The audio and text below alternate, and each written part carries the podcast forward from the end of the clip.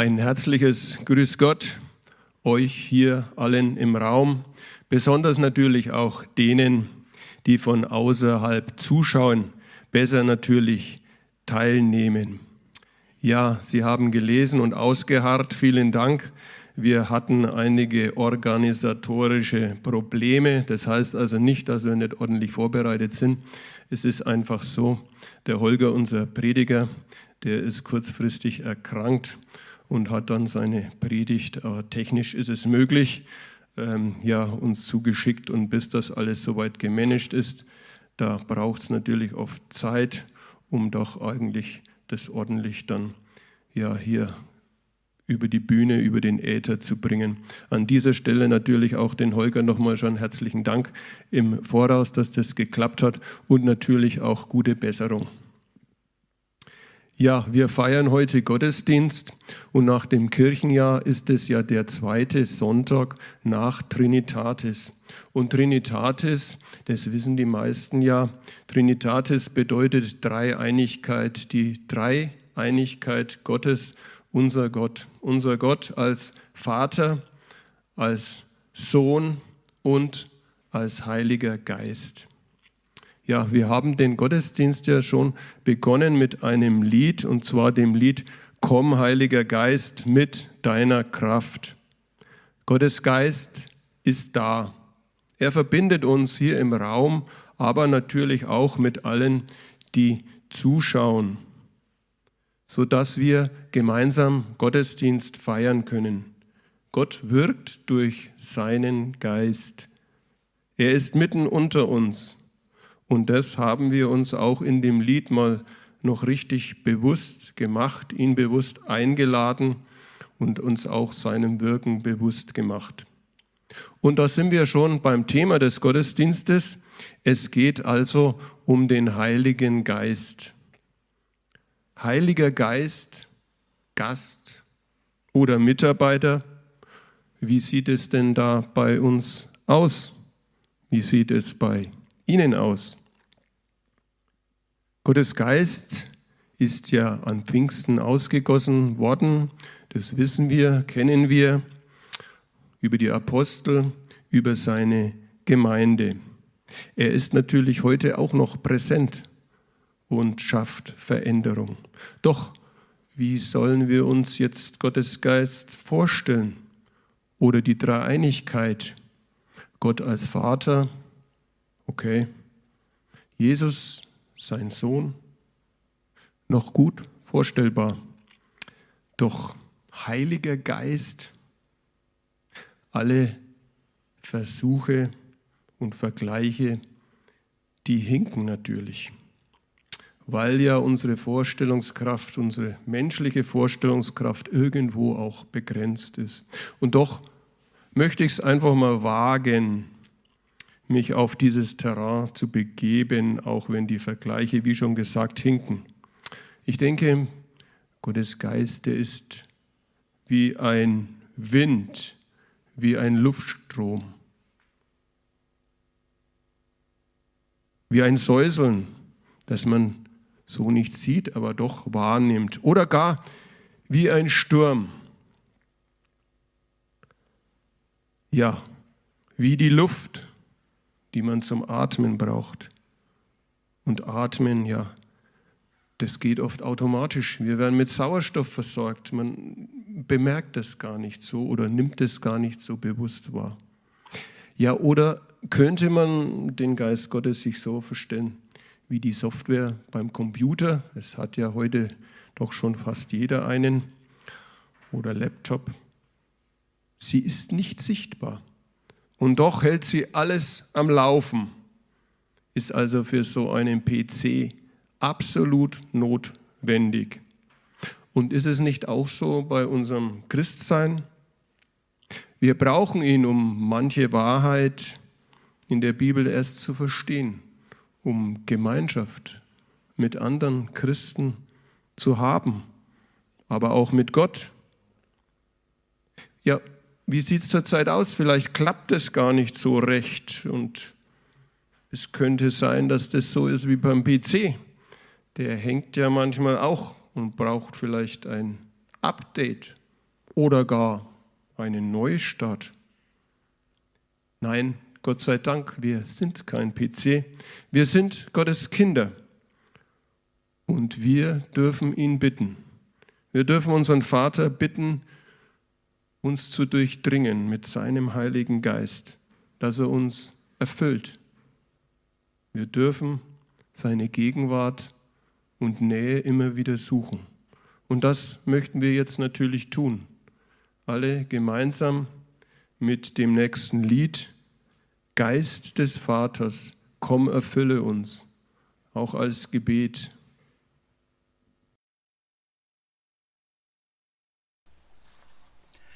Liebe Gemeinde, so schön das Regenwetter der letzten Zeit war, so schlecht ist es gerade für meine Gesundheit. Ich habe schon wieder leichte Halsschmerzen und das heißt wieder für mich Homeoffice und ich bete und hoffe, dass jetzt trotzdem dieser Livestream-Gottesdienst funktioniert. Danke auch an Simon, der jetzt äh, im Hintergrund ganz viel rotieren muss und auch alle anderen. Es tut mir leid. Aber unser Sicherheitskonzept ist eindeutig und ich hatte auch kein gutes Gewissen, einfach so zu tun, als wäre nichts. Wir wollen beten.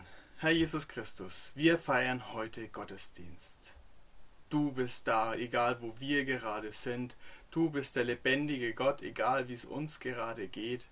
Und ich bitte dich einfach, dass du diesen Gottesdienst jetzt gebrauchst, dass du die Technik segnest, all die Stolperfallen, die jetzt noch im Weg liegen, aus dem Weg räumst. Und dass wir einfach durch den Gottesdienst mit dir gesegnet werden. In Jesu Namen. Amen. Gottes Geist, Gast oder Mitbewohner? Warum stellen wir uns gerade im Moment diese Frage? Nun, wir hatten vor Corona bei der Themenplanung schon mal überlegt, uns mal nach Pfingsten dem Thema Gottesgeist ausführlicher zu widmen und haben jetzt dann auch entschieden, ja, das machen wir, gerade in dieser Zeit. Denn die äußeren Umstände machen doch, dass wir immer mehr auf uns beschränkt sind, auf uns selbst reduziert werden. Und doch gilt in aller Beschränkung, dass Gott uns niemals allein lässt. Und dieses Versprechen Gottes ist eben besonders auch mit dem Wirken des Heiligen Geistes verbunden. Und deswegen finde ich, ist es gerade in dieser Zeit, wo so vieles einfach, was uns Routine und Halt gibt, wegbricht, einfach eine große Zusage, wenn Jesus zu seinen Jüngern sagt, und der Vater wird euch an meiner Stelle einen anderen Helfer geben, der für immer bei euch sein wird. Ich werde ihn darum bitten. Ich finde, gerade in dieser Zeit ist es ein wichtiges Versprechen. Wir sind nicht alleine. Dieser Helfer, der Heilige Geist, wird immer bei euch, bei uns sein. Und Jesus sagt, ich kümmere mich darum. Ich bitte den Vater um diesen Geist. Also sind wir nicht allein. Selbst da, wo Gemeinschaft, wie wir sie kennen, nicht möglich war und noch nicht möglich ist. Wir sind und waren nicht allein. Gottes Geist war bei uns. Gottes Geist in unserem Leben ist aber mehr als nur ein Gast, der ab und zu mal vorbeischaut, wenn es gerade geht und möglich und erlaubt ist. Nein, Gottes Geist ist unser Mitbewohner in uns, der in uns Wohnung genommen hat. Wir sind sozusagen die kleinste WG. Denn genau darauf will Paulus hinaus, wenn er der Gemeinde in Ephesus schreibt, dass sie durch Jesus Christus mit dem Heiligen Geist versiegelt worden sind. Dieser ist eine Anzahlung auf das Erbe, das uns erwartet. Gott bringt mit dieser Anzahlung dem Heiligen Geist seine Absicht mit uns zum Ausdruck, dass wir zu ihm gehören und niemand und nichts uns aus seiner Hand reißen kann. Ganz einfach deswegen, weil Gott der Stärker ist, der den Starken in dieser Welt gebunden hat. Der Heilige Geist als Mitbewohner in uns ist nicht nur ein gern gesehener Gast, das ist nicht nur ein Zuspruch, sondern auch Anspruch. Von Paulus zuerst einmal an die Gemeinde in Ephesus, aber auch an uns. Es ist der Anspruch, dem Wirken des Heiligen Geistes mehr Raum zu geben. Es geht also nicht darum, den Heiligen Geist nur wie einen Gast zu behandeln, um den man sich mal kümmert und dann ist man froh, wenn er wieder geht und der bitteschön auch wieder gehen soll. Es geht darum, ja, dem Heiligen Geist Raum in uns zu geben und ihn nicht zu dämpfen, nicht einzuschränken, nicht zu stoppen. Und so schreibt Paulus dann auch weiter im gleichen Brief, im Epheserbrief. Und dringt euch keinen Rausch an, denn übermäßiger Weingenuss führt zu zügellosem Verhalten. Lasst euch vielmehr von Gottes Geist erfüllen. Obwohl wir mit ihm verbunden sind, fordert Paulus dennoch noch dazu auf, dass wir uns von seinem Geist erfüllen lassen. Und an diesen beiden Linien von Versprechen und Aufforderung bewegt sich heute auch die Predigt. Gott bringt durch den Heiligen Geist seine Absicht zum Ausdruck, dass wir zu ihm gehören. Oder wie es Paulus an die Römer schreibt, alle, die sich von Gottes Geist leiten lassen, sind seine Söhne und Töchter. Denn der Geist, den ihr empfangen habt, macht euch nicht zu Sklaven, so dass ihr nun von neuem in Angst und Furcht leben müsstet. Er hat euch zu Söhnen und Töchtern gemacht. Und durch ihn rufen wir, wenn wir beten, aber Vater. Ja, der Geist selbst bezeugt es in uns in unserem Innersten, dass wir Gottes Kinder sind. Wenn wir aber Kinder sind, sind wir auch Erben. Erben Gottes und Miterben mit Christus. Dazu gehört allerdings, dass wir jetzt mit ihm leiden. Dann werden wir auch an seiner Herrlichkeit teilhaben. Gottes Unterpfand ist mehr als nur ein Versprechen für später. Gottes Geist bringt uns in Beziehung mit Gott. Als Christen sind wir nicht Gottes Angestellte, sondern wir werden durch den Heiligen Geist zu Gottes Kindern. Das ist eine ganz andere Beziehung, die sich da auftut. Das ist mehr als nur eine Vertragsbeziehung, wie eigentlich auch der Bund gedacht ist, erst einmal, den Gott mit seinem Volk schließt. Das ist erst einmal ein Vertrag. Nein, Gott schließt nicht nur einen Vertrag, er adoptiert uns. Unsere Gotteskindschaft findet Ausdruck in unseren Gebeten. In unseren Gebeten zu Gott. Und deswegen lehrte Jesus ja seine Jünger das Beten mit den Worten Vater unser im Himmel. Wenn wir an Jesus Christus glauben und ihn als Herrn bekennen und unser Leben nach seinem Willen gestalten, dann hat sich unser Verhältnis zu Gott verändert. Dann leitet uns auch der Heilige Geist. Denn diese Leitung durch den Heiligen Geist geschieht nicht immer spektakulär. Sie geschieht schon dann, wenn dir ein Bibelwort einfällt oder wenn du weißt, dieses Bibelwort, was ich gerade lese, das, das spricht mich an, das meint mich. Oder auch wenn du merkst, das Bibelwort, was du gerade liest, das ist mir jetzt Trost und Hilfe. Das, ich bin gemeint. Immer dann, wenn wir dieses Gefühl haben, ich bin gemeint, dann bin ich mir sicher, wirkt der Heilige Geist in uns, der uns sagt, ja, du bist gemeint. Das reden wir nicht uns selbst ein. Nein, Gott selbst redet in dem Moment zu dir und sagt dir, du bist gemeint.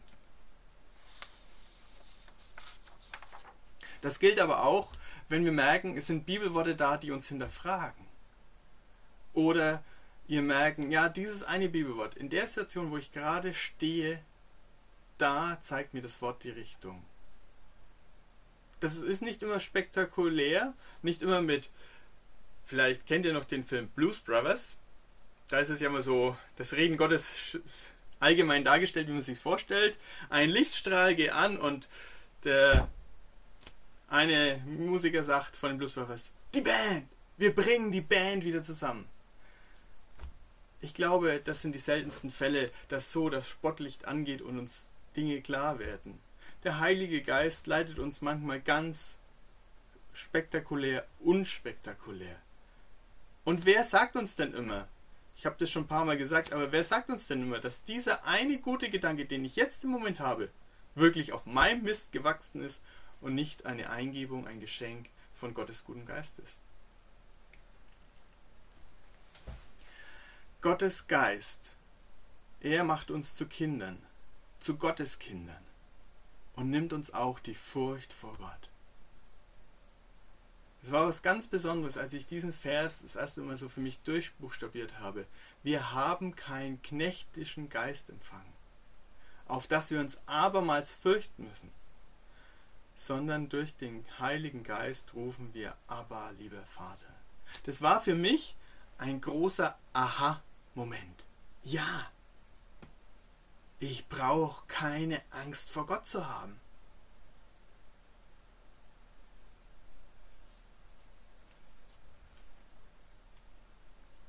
Und das ist doch in der Regel ein Unterschied, oder? Ob wir als Kinder unsere Eltern um etwas bitten oder ob wir als Angestellte unseren Chef um etwas bitten. Das sind doch ganz andere Verhältnisse und da verhalten wir uns auch ganz anders. Oder auch umgekehrt, wenn uns unsere Kinder um etwas bitten. Da sagen wir in den seltensten Fällen, na, du hast jetzt nicht lieb genug gefragt, deswegen kriegst du es nicht. Oder du hast das eine gebeten, aber du kriegst was ganz anderes. Das kommt schon mal vor, weil wenn wir einfach uns Dinge wichtig sind. Aber wir handeln doch gegen unseren Kindern immer in Liebe. Und versuchen ihnen das Beste, was möglich ist, zu geben. Lassen uns auch manchmal breitschlagen, wo wir denken, naja, das müsste jetzt eigentlich nett sein. Aber gut, all das tun wir. Und Jesus nimmt genau darauf Bezug und er sagt auch zu seinen Jüngern, wenn ihr Menschen das schon hinkriegt, dass da, wo, wenn euch eure Kinder um ein Stück Brot bitten, gebt ihr ihnen keinen Stein. Oder wenn sie von euch ein Ei haben wollen, dann gebt ihr ihnen auch keinen Skorpion. Aber wenn ihr Menschen das schon hinkriegt, wie viel mehr wird mein Vater im Himmel den Heiligen Geist geben, denen, die ihn darum bitten? Das ist die Haltung Gottes. Er gibt uns nicht einfach was, um uns zu ärgern, so sagt er, ha, hier, spiel mal schön mit dem Stein, beiß mal drauf rum und weil du denkst, es ist Brot. Nein, so ist Gott nicht. Gott gibt uns gute Gaben, weil auch wir Menschen das in der Regel hinkriegen, unseren Kindern etwas Gutes zu geben, wenn sie uns darum bitten. Und dieses Wissen,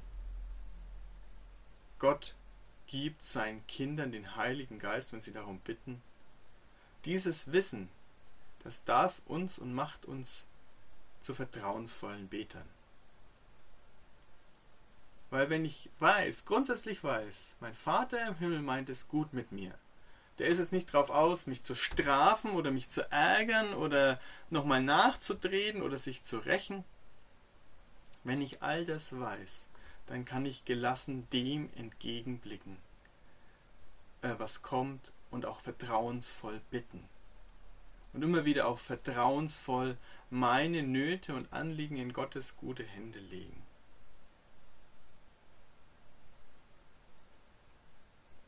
Das Wissen, dass wir Gottes Kinder sind, das macht uns zu vertrauensvollen Betern. Gottes Geist ist ein Geist der Kindschaft.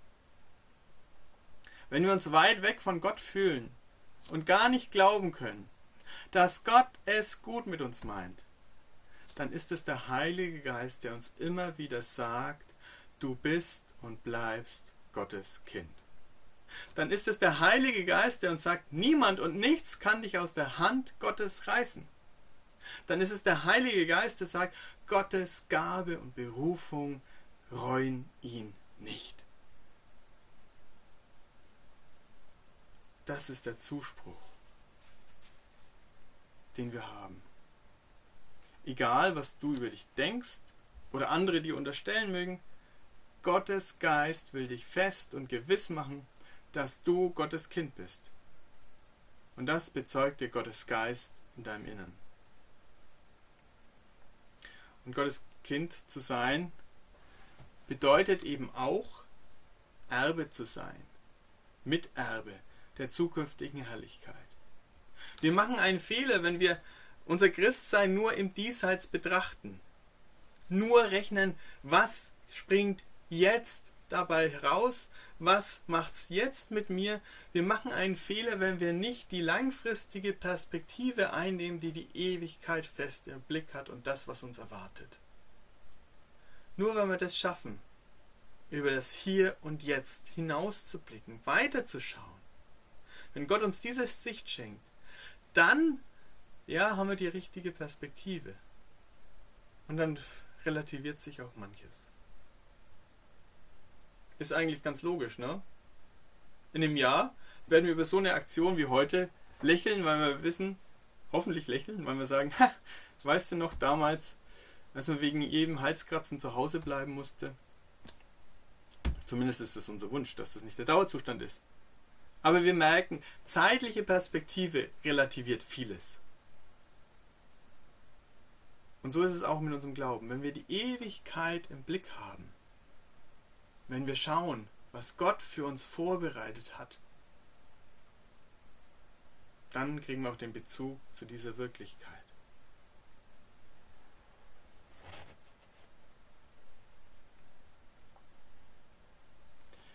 Gottes Geist gibt uns nicht nur Zeugnis, er macht uns nicht nur gewiss, er tut auch ein Werk in uns. Und das ist das, der nächste Aspekt.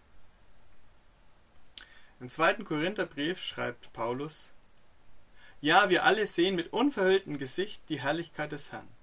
Wir sehen sie wie in einem Spiegel, und indem wir das Ebenbild des Herrn anschauen, wird unser ganzes Wesen so umgestaltet, dass wir ihm immer ähnlicher werden und immer mehr Anteil an seiner Herrlichkeit bekommen.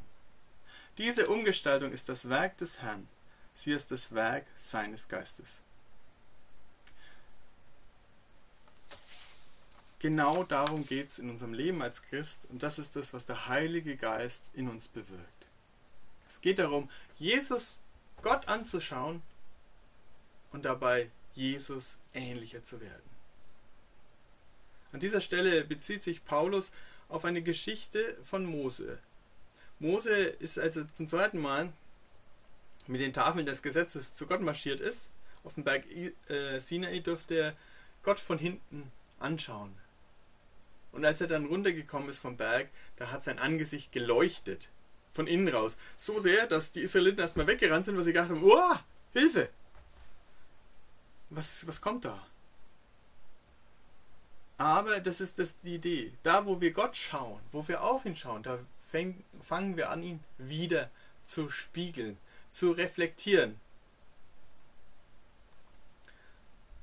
Stefan hat es letztens so schön mal gesagt, ähm, dass wir ja Spiegelneuronen haben.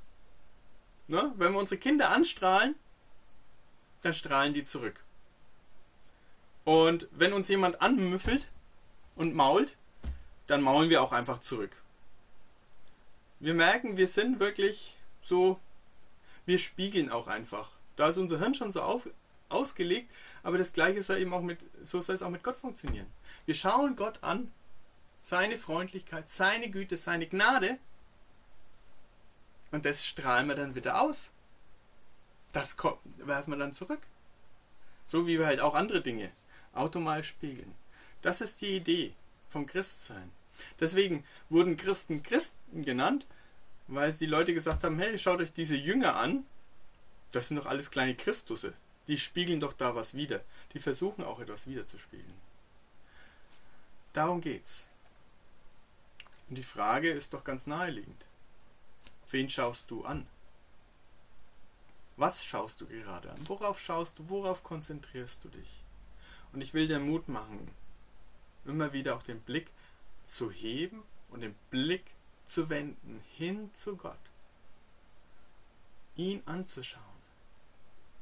Es kann manchmal sein, dass man sich einfach mal bewusst ein Bibelwort mitnimmt und es einfach nach und nach durchspricht. So wie dieses aus dem Römerbrief.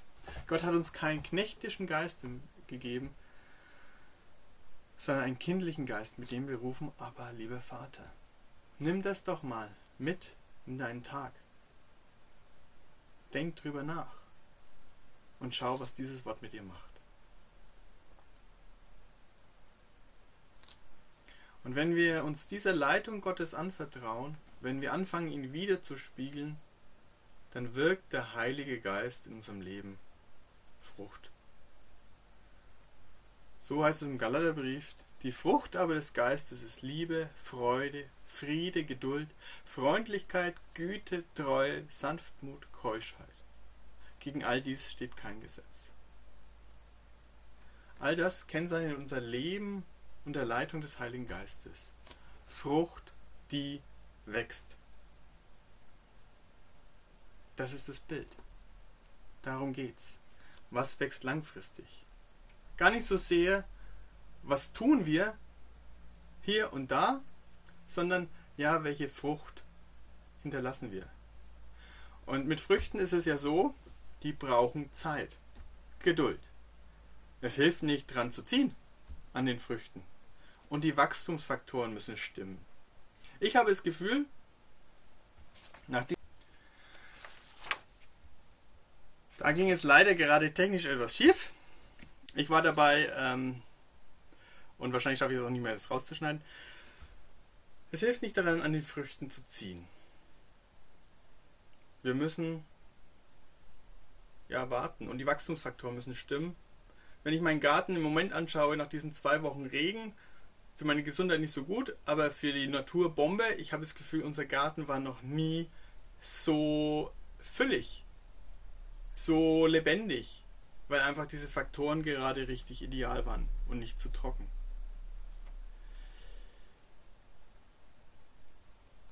Und das auch sehen wir oft, Früchte, die fangen immer ganz unscheinbar und klein an.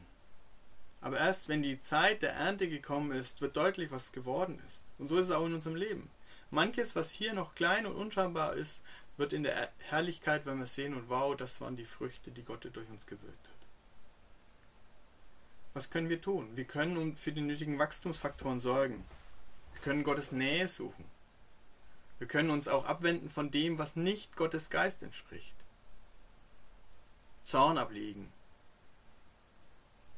Ja, all die Dinge, die uns wegbringen von Gott, bewusst mal ablegen und immer uns wieder deutlich machen, mein alter Mensch ist gekreuzigt worden mit Christus. Und ich lebe einen neuen Menschen. Das Gute ist, auch wenn diese Früchte noch in unserem Leben noch Zeit brauchen, der Gärtner sieht, was wächst.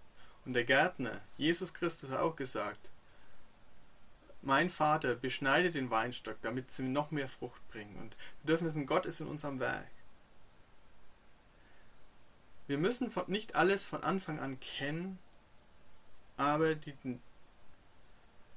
Tendenz muss stimmen. Die Tendenz, ich aber muss abnehmen und Jesus muss zunehmen. Und die Frage ist, was wächst in deinem Leben? Ich möchte dir Mut machen. Lass dich vom Heiligen Geist leiten, damit die Frucht des Geistes in deinem Leben wachsen kann. Gottes Geist lässt uns nicht allein. Und er ist es, der uns das Wollen und in uns das Vollbringen bewirkt. Das will ich uns zusprechen. Gottes Geist, er ist nicht nur Gast, er ist unser Mitbewohner. Er ist es, der uns hinbringt und das Werk, das uns angefangen wurde, vollendet, bis auf den Tag Jesu Christi. Amen. Ich lade dich ein, mit mir zu beten. Himmlischer Vater, wir bitten dich, ja, dass dein guter Geist, der uns sein Werk angefangen hat, als wir Jesus Christus als unseren Herrn und Retter bekannt haben, dass dein guter Geist dieses Werk weiterführt. Herr, erfülle uns mit deinem guten Geist. Mach uns bewusst, dass wir nicht alleine sind, sondern dass du uns vorangehst, uns begleitest, in uns lebst. Und ja, dass du in uns Frucht wirkst. Wir legen ab, wo wir ja noch den alten Menschen folgen und wir ziehen an diesen neuen Menschen durch das Geschenk deines Heiligen Geistes. Amen.